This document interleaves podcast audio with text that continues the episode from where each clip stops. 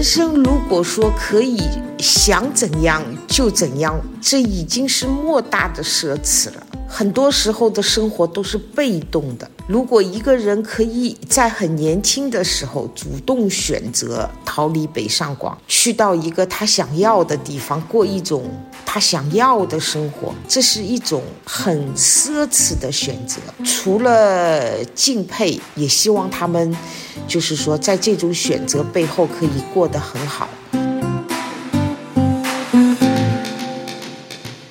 所以有时候我觉得没有说追求快乐这件事情，因为它永远是相对的嘛，就是你不可能快乐着，然后你一直快乐着，然后你还继续追求快乐。我觉得这件事情可能是个幻觉，是不存在的。因为你为了体验那个快乐，你必定是要经历那个痛苦的过程，你才会真的体会到什么是快乐。抬头就看能看见老鹰在天空中飞，看着那个景色，一边就看着那个水，然后喝着茶，就那天真是真真切切的感到就是活着真好。上一期有提到一点妈妈在山里的生活，所以这一期想要就是专门聊一聊。那先交代一下那个背景情况吧。到今天为止，你已经退休多久啦？嗯，正式退休是五年半了。然后你搬去山里是多久了？三年半。我是一七年的六月份来到武夷山的。嗯，说到武夷山呢，妈妈是零七年。零七年来武夷山的时候，当时就有武夷山当地的一个画家带着我们到四处去采景，这种景镜头感很好，去的尽是那些漂亮的地方，一下就被这个地方吸引了。当初就像开玩笑的一样说：“哇，太喜欢这里，以后如果退休了的话，到这个地方来养老是很不错的。”呃，没想到当初的这么一句随口而出的话，今天却变成了现实。那过了十年，武夷山有什么变化吗？变化非常大。其实零七年之后，因为一下就喜欢了这个地方，中间。嗯，一年两年，有的时候甚至一年多次的会到这里来，就是一有假期就来待几天。因为对我来说，这是一个就是山清水秀，空气超好，一年四季都是绿色的。这里的树到冬天它也不会落叶落完，然后这种植被的覆盖率是非常高的。但是真正的爱上这片土地，还是说到了这里以后，因为也不用上班，有很多时间。当把家安置好了以后呢，我认识的武夷山当地的朋友，他们都会带我去这里去那里，就去的地方越多越喜欢，就觉得这里和我原来的生活圈太不一样了。来说说当地朋友带你去的哪哪些地方，让你更加喜欢上武夷山。就他们会带我去看日出，我们可以开车进到那个山接近山顶的地方，然后不用走多久。因为我爬山是我的弱项，因为温度的不同、空气湿度的不同，每一次去它的状态都是不一样的。就有的时候简直就是一幅山水画。特别特别的美，然后随着太阳慢慢升起的时候，它这个雾就开始有各种变化。我们经常会头一天下雨，确定第二天天气是好的话就去看，或者是中间轮掉一天。我们有的时候也不一定要有日出，因为没有日出的时候，它这个雾就会很漂亮。嗯。所以看日出是你搬去武夷山之后发现的第一个新爱好。嗯，这是我人生的第一次，因为在武夷山我经历了无数个人生的第一次，因为完全不同的生活环境，所以我会有很多不同的发现，然后就会很兴奋、很激动。好简单的一件事情就会让我很亢奋。其实也让我真正的有了这样一种感觉，其实快乐很简单，就是和钱没关系，不一定说要快乐就一定要花多少钱，不是这样的。因为就是原先租的房子是在。新村，新村是武夷山最早的一个茶叶交易市场。然后呢，离桐木很近，桐木呢又是世界红茶的发源地，也是国家级的自然保护区，平时不是什么人都可以进的。就是一定要通过里面的人报备之后才可以进去的，而且是禁止外国人出入的。第一次朋友带了我去了以后，我就爱上了那个地方，山山水水就特别美，生态很好。之后才关注到这里原来有世界上最好的红茶。我最多的时候就一个礼拜可以去桐木五次，跟那些农民聊天。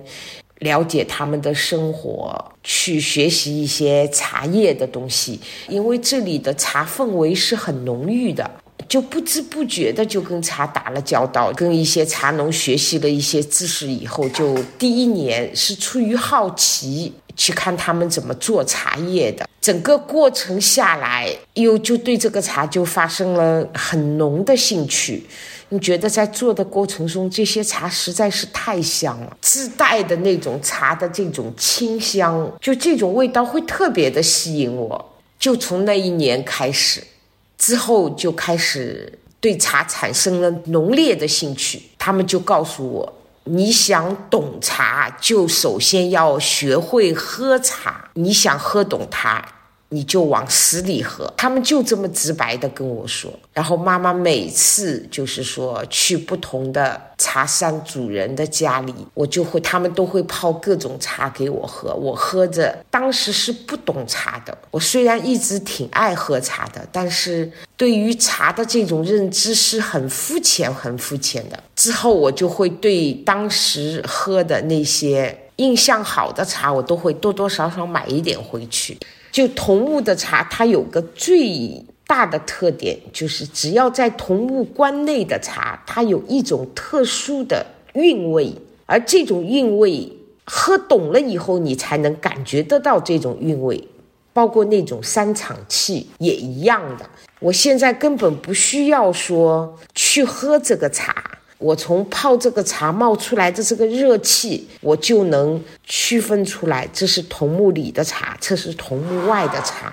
我以前判断这个茶是怎么判断的？就是说到这一个茶农家里去，我跟他聊，我觉得这个人聊的东西，用我自己的判断还相对真实。我看这个人靠不靠谱，他说的东西是吹牛的还是真实的？然后我喝他家的茶，我会多少买一点回去。回家之后我就学着喝，但是我当时他卖给我的茶，我真的没有办法知道他这个是同是不是真正的桐木的哪个山场的茶叶。那我怎么去确认呢？我就拿着他家的茶，跑到另外一家，我就问他：“你帮我喝一下，这是不是你们桐木的茶？”当论证好了。这是桐木里面的茶，然后呢，然后我再回去自己喝，就一来二去，经常用这样的方法。我觉得做任何事情都是人找对是第一位的。桐木里面它有十二个小组，有五十多个自然村，我们在两年之内几乎把这些全部跑遍了，就是去看每个山场，去喝每个山场的不同海拔的。茶，因为同样的茶都是有很多不同的师傅做出来的，在口感上也是有很大差别的。就像同样的油盐酱醋，不同的人炒出来的菜味道就是不同，道理是一样的。然后在这个里面在寻求那种好了更好，好了更好。就说到挖笋，跟他们去挖过太多次了。这里每个季节都有笋，有春笋、雷竹笋、四方笋，有一种笋还是方的。笋的品种非常多。你像现在的季节就有冬笋，然后刚开始的时候看他们挖，现在呢，我大概的也能分辨出来，这个土的这种状态，可能下面也会有笋。去年我就跟他们挖笋的时候，妈妈自己就能找到这种笋爆出来的样子，就是因为冬笋它都是埋在土里的嘛，就是破土而出的时候，它那个上面的土会有一点点蓬松的，然后去挖那个里面就会有冬笋，这是妈妈去年才学到的。然后学到了之后，就去挖的时候，就自己也找到了一个，当时就觉得非常的开心。之前看他们挖，我也很开心。之后自己找到了，又很开心。而这里的冬笋，它有个很大的特点，就是你像我们以前在上海菜市场买的冬笋吧，都是要水里煮一煮，不然的话它会辣嘴的，有嘴上会有麻麻的感觉的。但是这里的笋不用的，挖出来就可以吃，而且非常甜。只有春笋才有可能我们能挖出来，因为春笋一般都是破土而出的啊。看到那边有个笋哦，去挖一下，就那种刚刚出土一点点的笋，那是最好吃的。你溜一圈，手上就一大把笋。其实到现在我已经不怎么爱吃了。因为这几年吃的太多了这个笋，但是呢，去采的时候是非常开心的。我觉得采笋比吃笋更开心。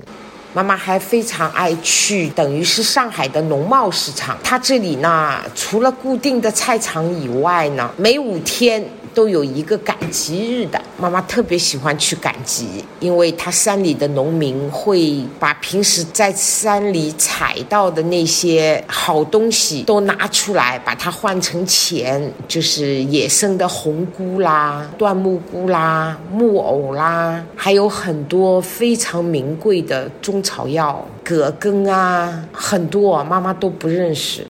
那你有买来自己尝一下吗？嗯，我买过一次，就是他们这里有这么一个习惯，到端午节那一天，他们会把平时采来的中草药切碎了以后，到村庄里其他的各家各户去要水。就是百家水，然后来做这个中草药，可以治感冒、治咳嗽，各种各样的。就是你要从一百个人家里要一百，有的村庄根本就没有一百户人家，只是说到各家各户去取水，然后呢，就他们把这些草药做成一个比鸡蛋还大一点的那种圆的。我嘛，就是喜欢说没见过的这些东西，我都要尝试一下。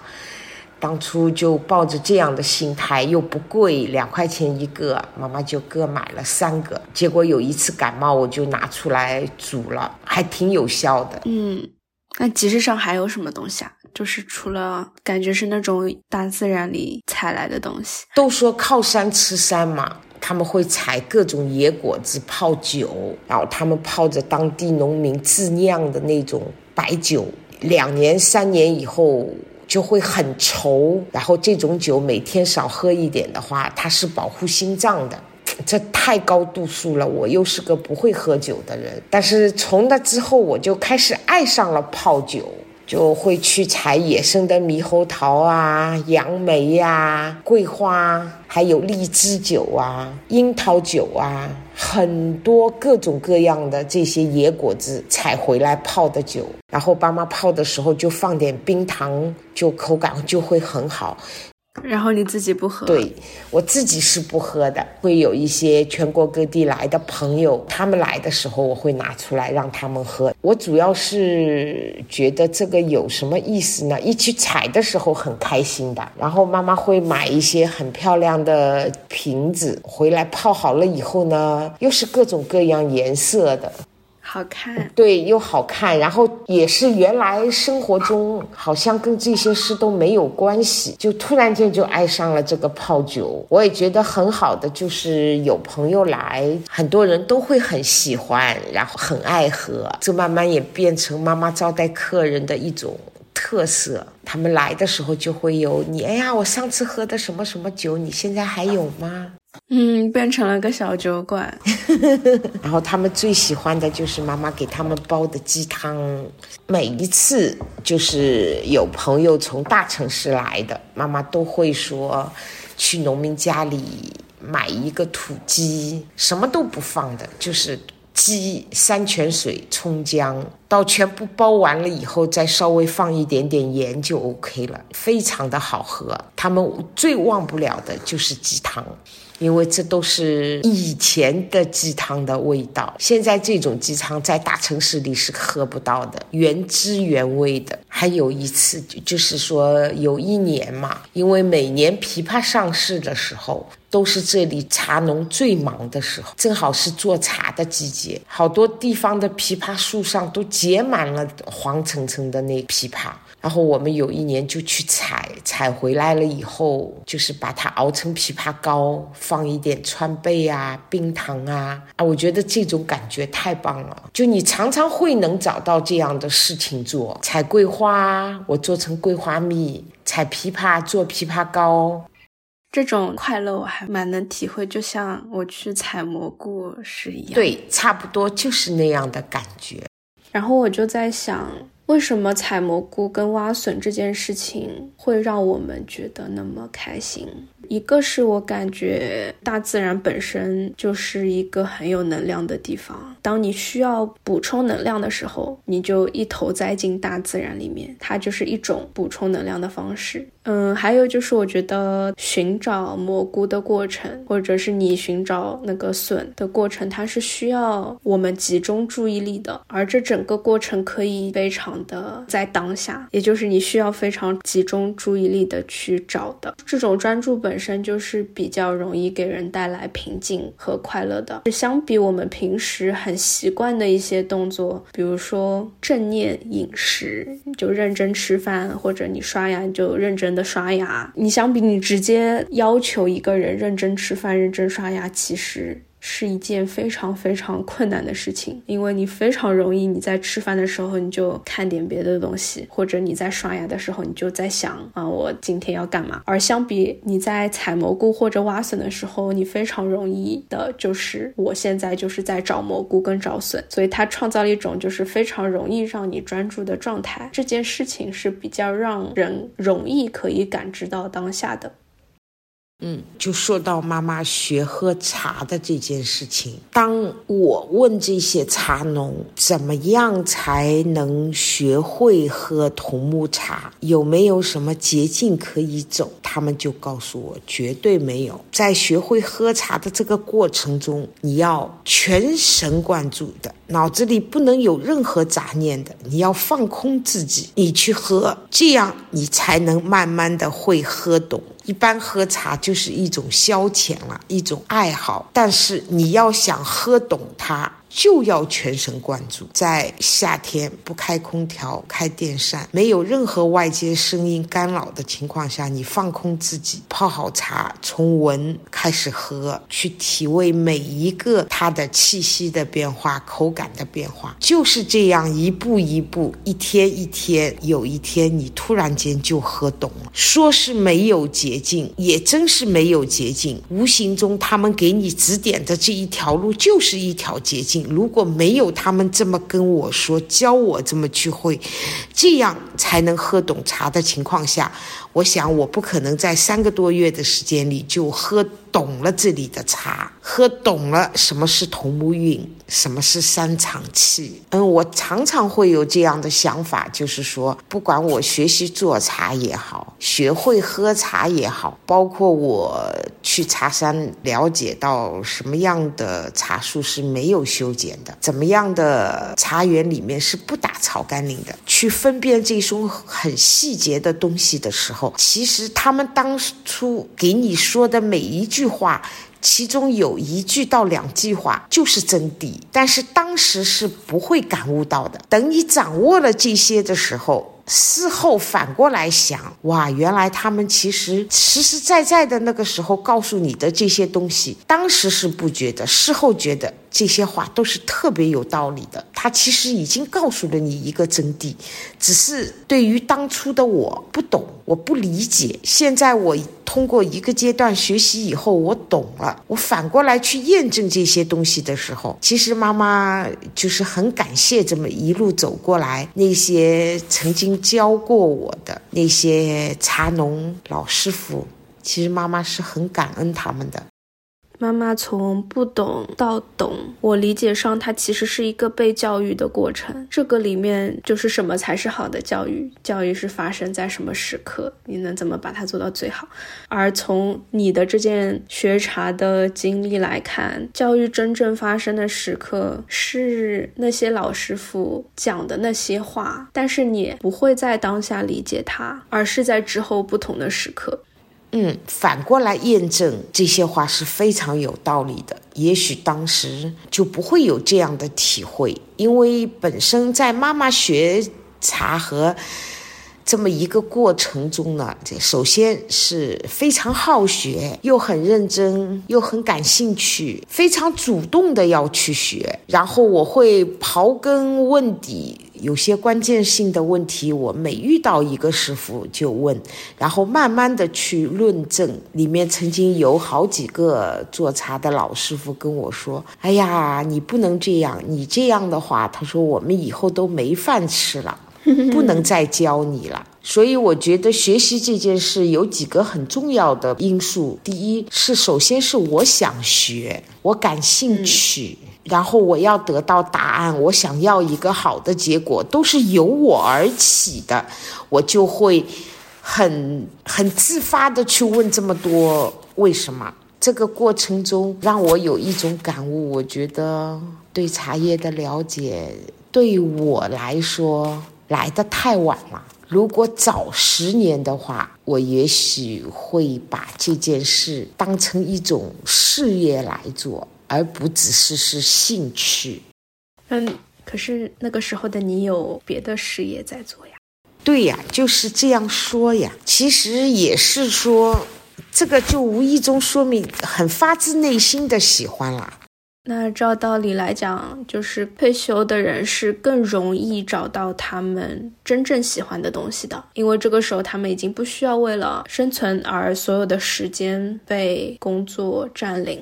嗯，就是每个人的生活状态不一样，很多像妈妈差不多的年龄，他们要子女在身边上班，等他们下班之后要给他们做饭啊，然后有的要给他们带孩子啊。他没有那么多时间去考虑说要去寻找一种退休之后的快乐。很多人就是旅旅游啊，跳跳广场舞啊。虽然我只是生活在一个大山里，但是我觉得精神层面的那些东西是很不一样的。常常觉得我这辈子很值。前五十几年生活在大城市之后。又到了这么一个山里面，然后有我喜欢的一切，有我陌生的一切，很多时候就体味了太多的人生的第一次，今后还会经历无数个第一次。我觉得我仿佛比别人多活了一辈子，